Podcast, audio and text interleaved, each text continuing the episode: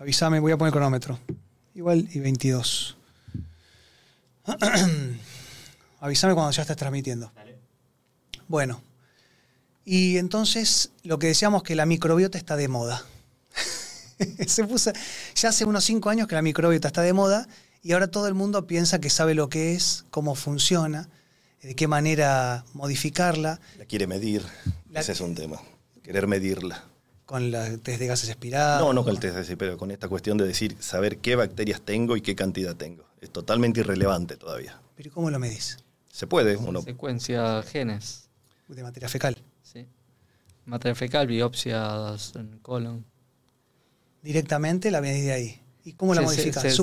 Suponete que te da un sobrecrecimiento. No, es que no, no, eso no, eso no es para sobrecrecimiento, sino para saber qué clase de bacterias hay, cuánta diversidad. Pero así todo lo que te dice Gabriel es está perfecto, eso te da una medida, pero esa medida no podés compararla contra nada, no es algo como que vos te haces un análisis de sangre y decís, tengo tantos em, eh, glóbulos rojos estar por debajo o tanto. Sino, el, es específico. Se hace en el contexto de estudios clínicos, pero si hoy me das una muestra de tu materia fecal y yo la secuencio, mañana me das otra, pasado me das otra, todos los días va a dar algo diferente. Yo no te puedo decir nada, no te puedo hacer ningún abordaje terapéutico según la foto de la microbiota que vos tengas. La vez pasada vino, hablando con una señora y me dice, yo tengo fibromialgia. Y yo le dije, la fibromialgia, para mí, es un síndrome es un conjunto de síntomas, porque no, primero que no existe ningún tipo de examen clínico, imagen, que pueda... Más que sí. Pero además yo creo más en la síndrome de sensibilización central, que tiene más que ver con una cuestión de hipersensibilidad generalizada, al mismo tiempo que también ahí está acompañada una depresión, hasta podría decir. Y ahí ya podríamos encajar o encaminar junto al síndrome de sensibilización central como la depresión como manifestación de una enfermedad inflamatoria del cerebro. Es decir, muchas veces sufrimos de depresión y no terminamos de entender que tiene que ver con una infección generalizada. Y la gente me dice, ¿cómo una infección generalizada? ¿Qué me está diciendo? Como una infección. Y sí, cuando hay un trastorno de microbiota, es una infección, ¿o no? Puede haber, no, no, no, eh, no, es, no es descabellado pensarlo. Puede haber, los microorganismos están en el intestino, pero parte de esos microorganismos se pueden desprender, pasar al torrente sanguíneo y, generar una inflamación. Hay, bacterias, hay un grupo de bacterias que se llaman gamma proteobacterias, que son altamente inflamatorias y, están envueltas por una pared que tienen LPS, lipopolisacárido o endotoxina. Si eso a mí se me va al medio interno y dependiendo de la cantidad, seguramente me crea inflamación si eso llega al cerebro. ¿Atraviesa la barrera hematoencefálica? El LPS sí. Eh, sí, en realidad lo que hacen los lipopolisacáridos es activa el sistema inmune, activa los macrófagos eh, y esto libera eh, sustancias proinflamatorias. ¿sí? y en el hígado también, que son las células de Kupfer. Se sabe, por ejemplo, que estos lipopolisacáridos tienen una concentración aproximadamente del 90% en el sistema portal, que es la absorción. Uno puede absorber a nivel intestinal por dos vías de transporte. Una la vía portal y otra la vía linfática. Todo lo que tiene que ver con los lípidos utilizan las dos vías. La vía portal tiene que ver con la vena porta, con el sistema venoso. pasa por el hígado. Que, claro, eso, es, es muy importante, que quiero aclararlo. Cuando nosotros comemos, del intestino va la sangre sucia, en realidad no toda, pero que el 70%. Sucia, no, pobrecita. Tiene nutrientes. Nos nutrimos de eso. Mira como los dos en. a ver, pero es interesante porque yo digo sangre sucia. Rica en nutrientes, yo diría. Y, en otras cosas, puede, dependiendo de lo que comamos, va a pasar a la sangre. Porque todo lo que pasa por el sistema portal es lo que nos nutre.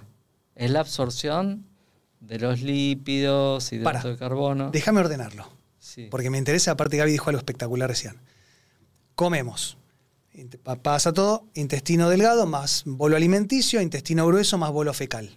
Sí. Para, se va transformando de comida a bolo fecal. De ahí, en el intestino grueso, vía portal, o sea, a través de la vena porta, va toda la sangre venosa, ya no, dije más sucia, la sangre venosa al eh, hígado y el hígado lo que hace es, bueno, eh, procesa si hay algo de eso que tiene nutrientes o no y lo que no lo devuelve al intestino. Claro, lo que hace el hígado es un laboratorio, el hígado, que lo que hace es modifica las partículas ¿sí? y las devuelve a la bilis y de esa forma se, se excretan. Y algunas pasan a la sangre. El hígado tiene muchísimas funciones, entre ellos síntesis de proteínas, maneja el metabolismo eh, lipídico y, de hidratos de carbono, ¿sí? es el depósito de glucógeno. O sea, es un gran laboratorio. Lo que hace es no solo filtrar... Al cual no hay que limpiarlo. No, no, por favor. Entre paréntesis. Que la gente quiere limpiar. Y porque la gente busca basura? La, busca la purificación y no es así. El hígado, aparte, no es que va acumulando. Algunos hasta lo consideran como que se empasta el hígado.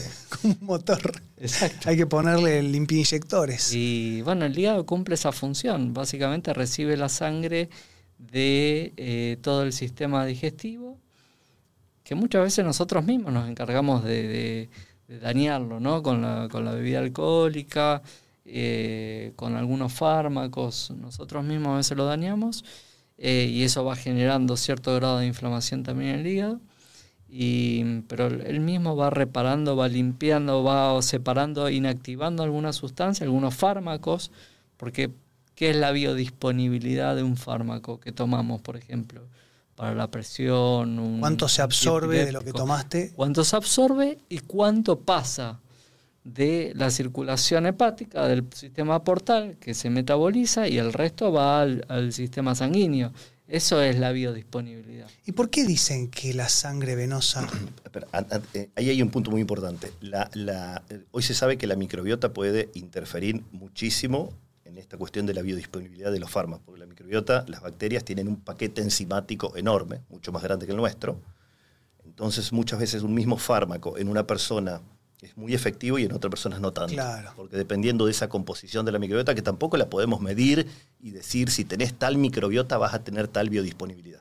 Esto se sabe de forma cualitativa todavía. Bueno, eso explicaría por qué algunas personas dicen, no, a mí yo me tomo un paracetamol, a mí no me hace nada, y no me hace nada. yo me tomo y me, tienen que internar. Exactamente. Ahí uno puede empezar a entenderlo. Quiero terminar de entender. Yo abrimos un montón de ventanas y me gustaría empezar a cerrarla porque aparte yo aprendo muchísimo acá. Aprendo más acá que en cualquier otro lugar.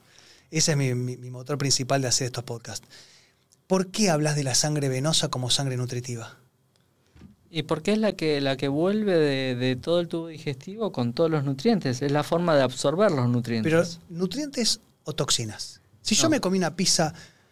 Eh, de, todo puede haber. Con fiambre, con. ¿Cómo se llaman las cositas que le ponen arriba? Peperoni. Peperoni, gracias. Perdón, Brian. Hay un trabajo que cuantificó la cantidad de moléculas que pasan al torrente sanguíneo producidas de la, de la microbiota, más de 400.000. Más de 400.000 moléculas en sangre son producidas por los microorganismos. Entonces hay que ver, atención, lo que le demos de comer. Porque eh, hay cosas buenas y cosas malas también. Pero aparte, considera nada más el intestino delgado. Del intestino delgado van todos macros y micronutrientes fundamentales. Calcio, hierro, cobre, eh, magnesio. Y en el grueso los ácidos grasos de cadena corta que produce la fermentación. Y en el grueso, los, los ácidos grasos de cadena corta que son fundamentales para la salud, que creo que hoy es el eje de todo lo que es la endotoxemia, si querés, y la protección de todo el sistema nervioso. Expliquemos un poco. Eh, los ácidos grasos de cadena corta son buenos, porque muchas veces uno dice, no, las grasas hay que eliminarlas. Es un error. Está, han, eh, han estigmatizado el colesterol demonizado, gracias, tal cual. El colesterol está como crucificado y no todos los ácidos grasos son malos, de hecho son muy... el, el cerebro es un gran ácido graso. Entonces es importante entender que los ácidos grasos de cadena corta son los que van a ser más nutritivos para lo que es el butirato, que es lo que nos va a dar prácticamente la salud intestinal. Creo que es el superbutirato, como dicen ahora, ¿no? Sí, sí, es la BD. Es la Y el propionato es el que justamente nutre al hígado. Ah, entonces eh, es más, uno es para el esto, para el intestino y otro más para el hígado. Sí, no solo el intestino, sino me repara la pared intestinal, sino que está demostrado que a nivel del sistema nervioso también el butirato es beneficioso. Y habrá que ver después más adelante todo lo que es el sistema cardiovascular. Pero em, y, el butirato lo producen las bacterias que tenemos en el intestino. Si le damos de comer fibras. Dame ejemplo, eh, ¿Dónde hay fibras? En legumbres, en verduras, en frutas, en cereales integrales. Porque después la gente eh, me dice... Tenemos una gran deficiencia. Prácticamente hay un estudio del CPA. El 90% de la población argentina no llega al consumo mínimo de fibras mínimo de fibras, que está entre 25 y 40 gramos por persona por día, dependiendo de hombre o mujer. Eh, y ese es el déficit de la... Estamos hambreando la microbiota y la microbiota sí no puede producir el ácido butírico, que entre las funciones es controlar la inflamación. Entonces, como que tenemos una microbiota que no la hacemos funcionar, que está en nuestras manos hacerla funcionar. la microbiota son virus, bacterias, elmintos, parásitos. Eh, hay, Posco, corríjame si me equivoco, pero es un ecosistema 20 veces más grande que las células de nuestro cuerpo y que tienen que existir. Y hay una teoría, que la pasada estaba leyendo, la conspiración de la microbiota, en donde dice que nosotros estamos en este planeta para hacerle de transporte a ella, que nosotros estamos acá por creación de la microbiota, que se juntó, armó cuerpos humanos, obviamente esta es una cuestión eh, figurativa para que entendamos lo importante que es la microbiota a nivel de tamaño en nuestra vida y que nosotros comemos para ella. Y ella a cambio nos deja vivir. Sí, sí, los microorganismos están presentes en el mundo hace más de 3.000 millones de años y nosotros como Homo sapiens 200.000, 300.000 años. O sea, nos precedieron y nos van a suceder. Cuando el Homo sapiens no exista, los microorganismos van a seguir existiendo. Bueno, ayer hablábamos en Radio Mitre y decíamos que nosotros estuvimos durante 300.000 años comiendo alimentos y ahora en los últimos 100 años hemos cambiado, no alimentos solamente, nuestras pautas, el tipo de parto, la lactancia materna, el contacto con el medio ambiente. Todo eso lo hemos cambiado en los últimos 50 años. Y hay, la vez pasada tuve, estuve mal, pero la realidad es que me salió y le aconsejé a una amiga que ya tuvo, y no hizo lo que yo le dije, pero una kinesióloga, Martina, que estaba programada la cesárea, y le dije, que te pongan una gasita dentro de la vagina. vaginal. Ah, ¿tienes nombre? Tiene nombre y está estudiado. La doctora Domínguez Bello, una venezolana que vive en Estados Unidos, un poco la pionera. Ella, eh, yo no tuve la oportunidad de conocerla, pero personas que la conocieron, contó lo que le costó publicar el primer trabajo, el primer trabajo científico controlado de poner una gasa en la vagina un rato antes de la cesárea y después pasar esa gasa por la boca y el cuerpo del bebé. Los comités de ética le decían, usted está Totalmente. Totalmente. Bueno, hoy en día está demostrado que es una práctica con mucho potencial. En definitiva, es un trasplante de microbiota que logra corregir en parte la disbiosis de la cesárea. Y lo que se está estudiando ahora a largo plazo es si esa corrección también impacta en una menor cantidad de enfermedades crónicas en esos chicos, los cuales recibieron. ¿Es una disbiosis la cesárea? La cesárea es una disbiosis porque, fíjate vos que la, nosotros cuando hablamos de, salud de la microbiota decimos que es una microbiota diversa, es saludable, excepto en la vagina. La vagina tiene el 99,99% de lactobacilos. Ahí no hay diversidad, hay dominancia. La evolución no hace las cosas por casualidad. Entonces, eso está, cuando el bebé pasa por el canal vaginal, arrastra los lactobacilos, los lactobacilos ingresan, empiezan a consumir el oxígeno y le dejan el campo fértil a la siguiente generación, que son las bacterias anaerobias estrictas, Bifidobacterium, Akkermansia, Fecalibacterium, que son las que consumen primero los oligosacarios de leche materna. La leche materna tiene más de 200 moléculas pequeñas que van a empezar a nutrir el intestino del bebé y colonizarlo. Cuando no pasa por el canal vaginal, toma microorganismos de la piel. Y a ese bebé le cuesta más colonizarse con bacterias anaerobias estrictas. Entonces, el parto vaginal, los lactobacilos, hay un libro que arranquea cuáles fueron las especies que cambiaron al mundo, los lactobacilos están en quinto lugar. Ah, Súper arbitrario el ranking, pero, pero, a mí me encanta. Pero está, pero está bueno poner un número, porque si no uno queda medio ¿Saben cuál es el, que está en primer lugar?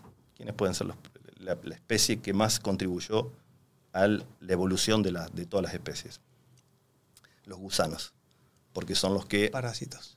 Son los que vuelven, degradan los, los cuerpos en descomposición y vuelven los nutrientes, los disponibilizan los nutrientes para la, son los que giran la rueda de la cadena bueno, es que alimenticia. La, semilla, los carozos están hechos para eso. Comete la fruta, pero dispersame por todo el planeta.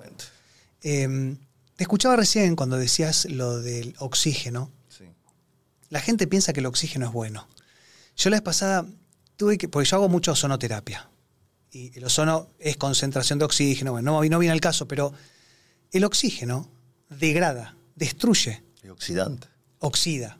Porque si uno dice, oxigenate, dice, ah, me oxigeno y soy mejor. No, no. Estás rompiendo, pero tenés que tener la capacidad de reconstruir. Si no tenés esa capacidad de reconstruir, solamente destruís y te vas a envejecer. Entonces acá es donde la microbiota nos da herramientas para poder ingresar, y acá es donde yo quiero más eh, meterme de lleno. Tener una microbiota diversa. Tener una buena microbiota, como decía recién Gabriel, es tener una microbiota diversa, con mucha diversidad, y escuchen bien, ¿eh? equilibrada. Porque si tenemos de las cuatro grandes familias, más por ejemplo bacterias, esa balanza se va a ir para un costado y vamos a estar mal. Entonces, lo, que más tenemos son virus. El viroma es mucho más grande que el bacterioma, es mucho menos conocido, pero se supone que tenemos entre 10 y 100 veces más virus en el intestino que bacterias. Echarle Colin Hill en, el, en Sitges. Increíble, pero es, muy difícil estudiarlo. Claro, porque, lo, que porque los virus lo que hacen em, son tipo fagos. Control, porque uno dice, ¿por qué tengo esta cantidad de bacterias y no tengo más? Porque los virus son los que controlan esa, que, son los que controlan el ecosistema. el virus no tiene, no tiene células. No, el virus depende de las bacterias, las infectas, las lisa y controla a la población bacteriana. ¿Está vivo o está muerto un virus? Es una buena pregunta. Solito el virus no puede hacer nada, necesita de una bacteria para... Son material genético, en realidad el virus. Es, un microorganismo, pero no se considera un, organismo viviente. Es una, sí, como... un intríngulis de la biología el virus. Eh, Vamos a suponer que una persona tiene una microbiota muy mal. Esas los virus, vamos a ir por los virus que me parece que llegan más fuerte que las bacterias, aparte después de, lo que pasamos la vez pasada, la palabra virus nos da miedo. Infectan el cerebro. Viene una persona y dice, bueno, ¿cómo hago? Bueno, vamos a empezar de a poquito a comer menos cantidad de veces. No, aparte de empezar a comer bien, cortemos el picoteo. ¿Por qué miércoles no se puede? ¿Por qué la gente no puede parar de comer? Buena pregunta. ¿Cómo se hace? ¿Cuál es la técnica? ¿Qué te sale? en realidad también tiene que ver con, este, estos eh, altibajos eh, metabólicos que hay que también inducen a querer comer cada vez más. Por eso es que, digamos, todos aquellos alimentos que tienen alto índice glucémico termina generando cuadros de, más glucemia y hiperinsulinemia y el, valle lleva a querer comer más y más. Y al, comer menos fibras, la fibra te da saciedad. Claro. Comes menos fibras, ya tenés ganas otra vez de comer. No solo eso, sino que también la fibra hace que el azúcar, el ascenso no sea tan brusco. Pase más lento a la, sangre. Y no hay tanto altibajo este, de, la, de la insulina. Acá me dice Brian que no golpeen la mesa. Estamos golpeando la mesa, perdón. Em, igual yo también lo estoy golpeando. Em, y la harina, hablando del tema de la saciedad, de la fibra, yo creo que, pues la gente me dice, yo la verdad que no como fritos. O sea, con un buen aceite es malo, pero no. No como chocolate, yo soy adicto al chocolate. Yo termino de cenar y si no me como un pedazo de chocolate, obviamente, chocolate de cacao. 70-80% de cacao. Sí, tiene antioxidantes. Polifenoles. Polifenoles para la microbiota. A mí me gusta. Y es, eh, es saludable dentro de lo que es, es saludable. dentro de los polifenoles. Y, o sea, aporta a la microbiota y es antioxidante. Pero la harina no la ven. No la ven. No, sí, bueno. No, no, yo no como harina. Ah, no, contame. Bueno, como unos fideos y unas galletitas y bueno, esas cosas. ¿Cómo? ¿Por qué, ¿Por qué no se ve que son invisibles? también dependerá si es un fideo de harina cuatro ceros, como tenemos en Argentina, o doble cero o un cero, como tienen en Italia. Es un grano menos molido, que se comporta un poquito más parecido a una fibra, porque cuanto más molida está la harina, las moléculas son más chiquititas, llegan al intestino delgado y todo se corta y pasa como glucosa a la sangre. La pasta italiana, que es un grano más grande, más rústico, escapa un poco a la digestión del intestino delgado y llega al, grueso. Entonces, pasta. No es lo mismo la que comemos acá que la que se come en el Mediterráneo. Eh, no sé por qué nunca pudimos tener ese tipo de harinas es acá. Es inverso. Todo el mundo que cree cuanto más cero, más purificada, mejor. No, es más refinada, es más refinada. Pero no sé por qué acá no podemos tener esa pasta. Aparte, el trigo que tenemos nosotros tiene mucho más concentración de, ATI, ¿sí? estos inhibidores este, enzimáticos digestivos, y hace que no solo estos ATI parecen ser inflamatorios para la mucosa, sino que también impiden que se digieran los hidratos de carbono y eso actúa de forma osmótica, o sea, trae agua hacia el intestino, llega al colon y ahí fermenta y hay un, hay este, un doble síntoma, uno con más agua, otro con más generación de metano y eh, es cuando vienen los síntomas. Acá me está pidiendo la gente si podés repetir, esa yo sabía que iba a pasar, de hecho te lo iba a decir yo, pero es oro en polvo esto para la gente. Si podés repetir lo que dijiste de la harina. Bueno, la, harina eh, tiene lo que se llama un grado de molienda. Cuanto más molida está, cuanto más finita es, es lo que uno conoce como más ceros. Cuatro ceros es lo común en Argentina. Cuando uno va a Italia, encuentra harinas de, de un cero o de dos ceros, donde está menos molida. El grano es más grande, es más rústico, tiene más fibras, y eso hace, ese tipo de harina hace que en el intestino delgado pase un poco más de largo, llega al intestino grueso, y ahí va, a ser fermentada por los microorganismos y tener, eh, puede producirse eh, estos ácidos grasos de cadena corta. El, problema de la harina 4 ceros es que no llega al intestino grueso. La absorbemos toda en el delgado como glucosa, como azúcar. Porque en definitiva, la harina está compuesta por almidón. Y el almidón son dos tipos de cadenas. Una que se llama un nombre raro, amilosa, no importa. La otra, amilopectina. Pero esencialmente son unidades de glucosas. Que cuando llegan al delgado, se cortan y se absorben. Entonces, una harina refinada, 4 ceros, es menos aconsejable que una harina doble cero. Entonces, si a mí me gustan las pastas, a mí me encantan, voy a tratar de preferir esas harinas. ¿Las conseguís? Eh, se consiguen. Ah, o sea que eh, Sí, sí, en Argentina se consiguen. Es bastante, significativamente más caras. Sí, sí, la comida saludable siempre va a ser más cara. Ahora te voy a decir una cosa, aparte tiene inulina, que es un prebiótico. Sí, ¿Qué tiene? Inulina. Ah, inulina. Es un prebiótico, uno de los prebióticos más importantes. Obviamente no es la única fuente de inulina, este, para, promover justamente la diversidad de la microbiota. Aclaremos que tenemos probióticos, pero también hay prebióticos, hay simbióticos y paraprobióticos. No sé si no me, me El nombre me gusta más postbióticos. Postbióticos. Me gustó una discusión estos años de para y post. Ganó post. Bueno. parte de la definición de ISAP que propusimos el término postbióticos en reemplazo al paraprobiótico. Bueno, hay un montón. Lo que pasa es que hay que entender para qué sirve cada uno, saber cómo implementarlo y sobre todo cuándo. Quiero seguir bajando porque quedan menos de 10 minutos y yo subí un video hace, no sé, 3, 4 meses que decía, la caca habla de nosotros. Y estuvimos hablando, no, te lo digo a vos porque con Fabi ya lo estuvimos charlando. Y ahora por la calle, como aparte me parezco a ¿Cómo se llama? Perdón. El, técnico de Argentina. Es verdad. Sí, sí, Scaloni. Es verdad. Perdón, es la negación que tengo, no, ya me tienen podrido. Aparte es verdad. Eh, me dicen, Scaloni el doctor de la caca. Me lo han dicho en la... Eh, doctor Scaloni, doctor de la caca. Es realmente horrible, les pido que por favor no lo hagan más. Pero más allá de eso, la gente le llamó la atención y lo tomaron como un meme. Ah, sí, la caca habla de nosotros y lo ponen al marido, al novio, a la expareja. Pero la gente lo toma en joda. Cuando les digo, tiene que comer mejor, se ofenden. Y cuando les digo, ¿cómo es la caca? Se les da vergüenza. Entonces, quiero hablar rápidamente. ¿Cómo es una caca saludable? ¿Cómo la gente, antes de limpiarse y tirar el papel, más allá de que, haya comido. ¿Qué tiene que mirar? ¿Qué tiene que mirar? Más allá de lo que haya comido. Y tiene que mirar la forma, el color. Eh, ¿Si flota se hunde o no? Sí, no, no tanto, porque en definitiva, si el resto de las características está bien y flota, no tiene que ver más con la ingesta de fibra, esas cosas, pero lo importante es la consistencia, el color, la forma, eso es lo más importante, y saber si tiene algún otro contenido que se puede llegar a ver, como puede ser moco o sangre y, la, gente puede buscar en Google lo que se llama la escala de Bristol. También. ¿Y qué número en la escala de Bristol es? La escala 4 es ideal porque la forma y Gente googleando, escala de Bristol 4. Este, Voy al baño. Está bueno. Sí, totalmente.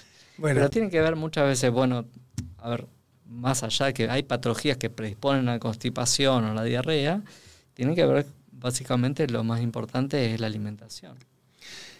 Aparte, lo que hablábamos la vez pasada del colon irritable, esto de alternar diarrea con constipación. A veces dan dos, tres días sin ir al baño y cuando van, van con diarrea. O la gente que me dice, no, yo me tomo dos o tres laxantes, me da mucha diarrea, pero me saco todo de encima.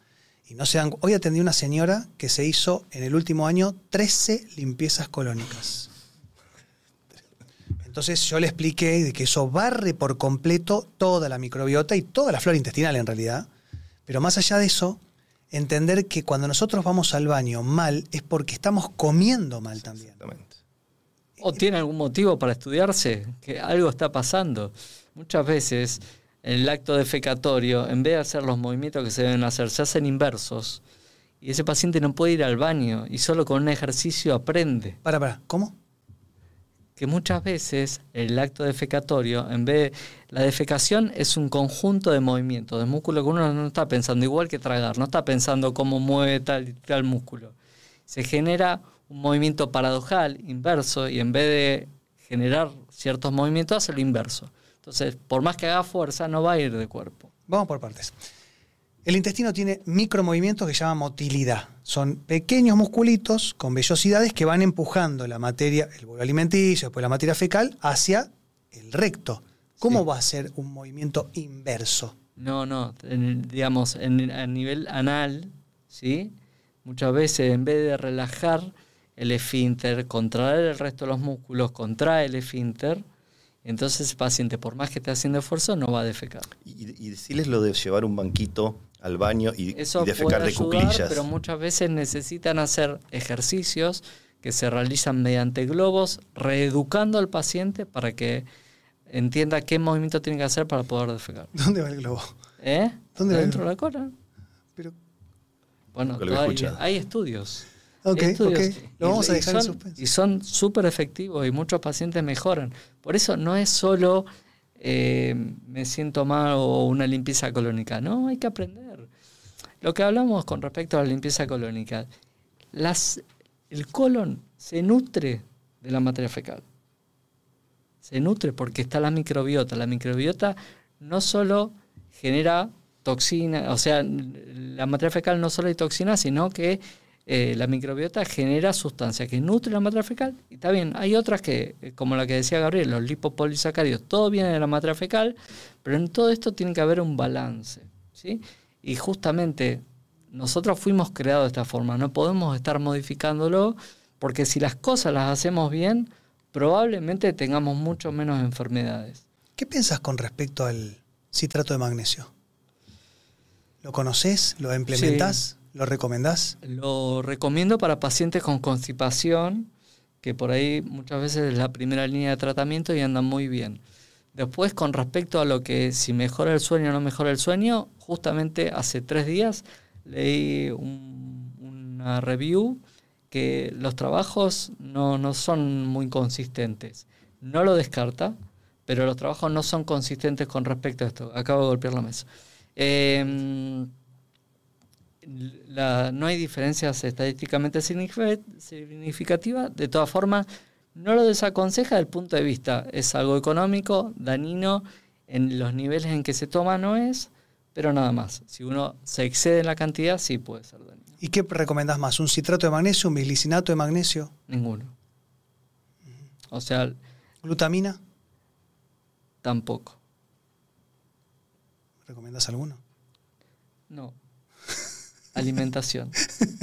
Pero en algunos casos glutamina como reparadora del epitelio, ¿no? no hay, eh, Mira, hay algún trabajo que usa glutamina y hay una combinación muy buena con, probióticos. Esa la utilizo, pero la utilizo más por el probiótico que por la glutamina. No estoy indicando glutamina aisladas. ¿Y el probiótico solo, sin, sin tratar de ver qué hay del otro lado, también lo puede dar sin un test de gases expirados o sabiendo que tiene un colon irritable, ¿puedes dar un probiótico igual? Sí, sí, el probiótico rara vez haga mal, pero me parece que el probiótico es como la frutilla del postre.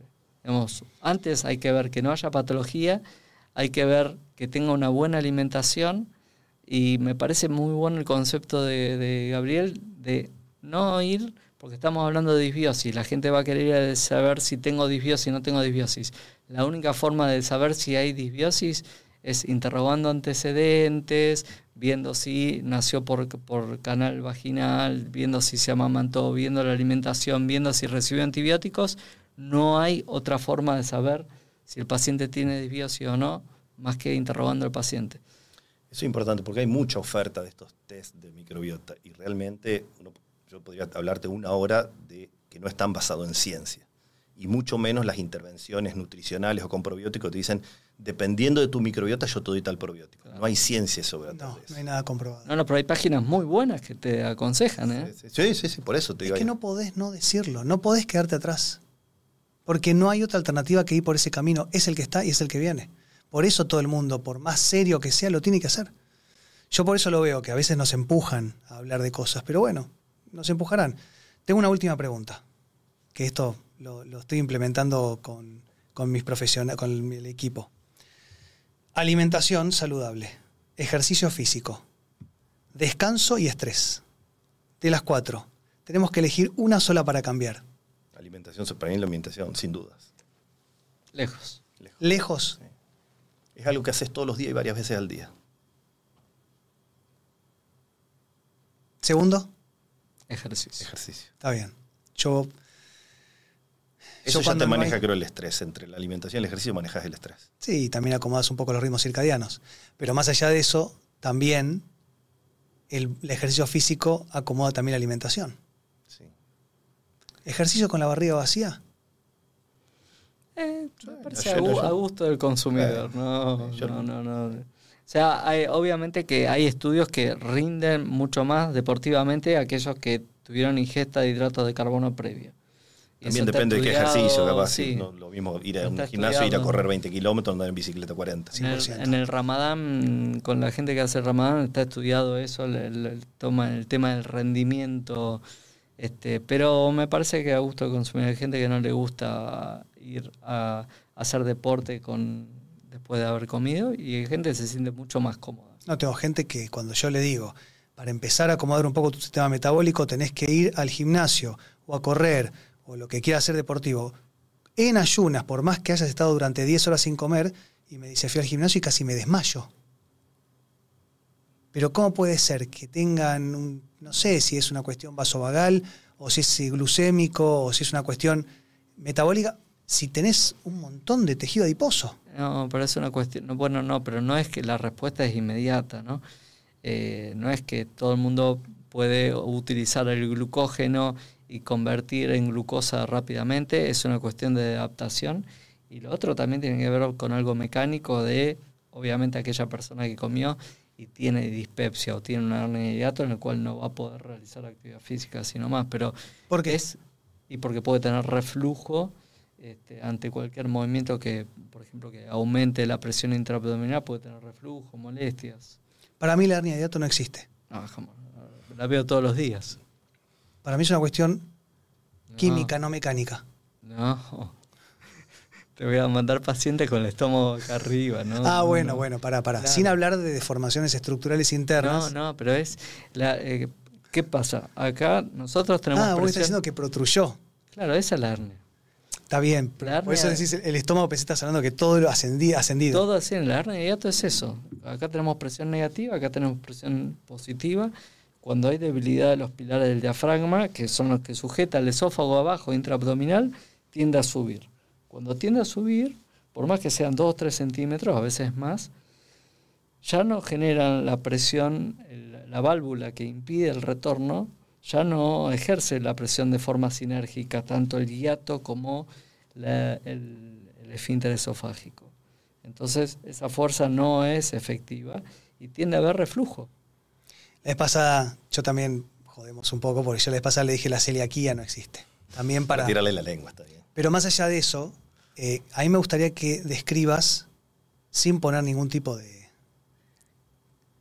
énfasis en nada, cómo es una característica física de una persona con una hernia de hiato ya extruida y ya avanzada, porque yo lo que me refería en realidad es que primero hay una falla química que lleva a la falla mecánica posterior, que es un cambio en el pH.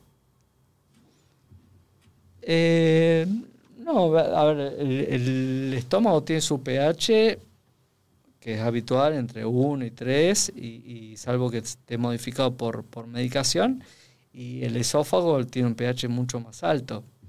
Pero no, y la válvula, el cardia, funciona por diferencia de pH o por diferencia de presión. Por diferencia de presión. Tiene, tiene el cardias, el esfínter esofágico inferior, es un músculo liso que en reposo está contraído. Y cuando se contrae, se relaja. Esto se abre. ¿Cómo se contrae? Pará, no entendí. En reposo está contraído. Sí. Y cuando se pone en ejercicio que tiene que actuar, se abre. Eso es en el momento que traga. Cuando traga, el esfínter se abre. Y luego se cierra. Puede tener falla, puede tener falla. Que quede abierto, que se llama esfínter esofágico hipotensivo, en el cual no está funcionando y es uno de los mecanismos del reflujo.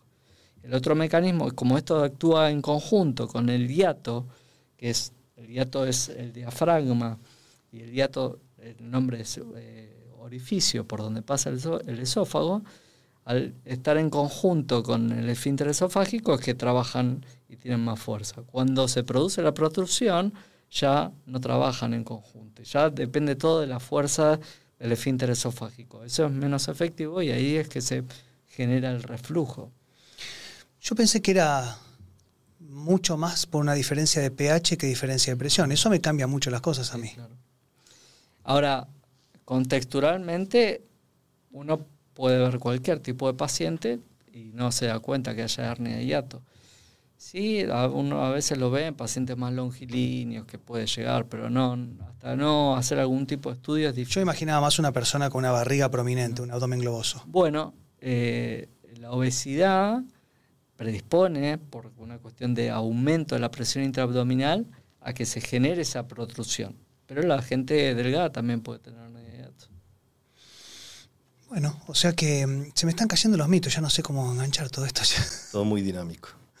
Gracias, muchachos. A vos. El doctor Vinderola, el doctor Fabio Nachman. Gracias.